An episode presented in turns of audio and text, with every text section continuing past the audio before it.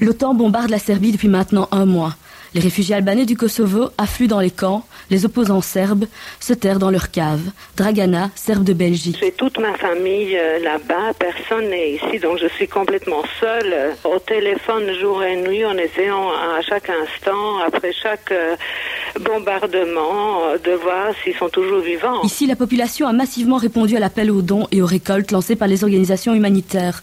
La stratégie de l'OTAN ne fait pourtant pas l'unanimité. Non, je ne suis pas d'accord. J'estime que puisque l'Amérique a pris la défense du Kosovo, eh bien, elle doit prendre euh, l'initiative de nourrir les Kosovars qui, qui fuient, quoi. La question du statut pour les réfugiés ici se pose. Anne-Françoise Bastin aide aux personnes déplacées. Nous avons reçu euh, des personnes qui ont reçu un ordre de quitter le territoire après le début des frappes de l'OTAN. La solidarité s'organise aussi hors des sentiers balisés par les professionnels de l'humanitaire. Marie. J'essaye d'organiser une chaîne alimentaire. Je demande entre autres à la Croix-Rouge, euh, à, des, à diverses organisations.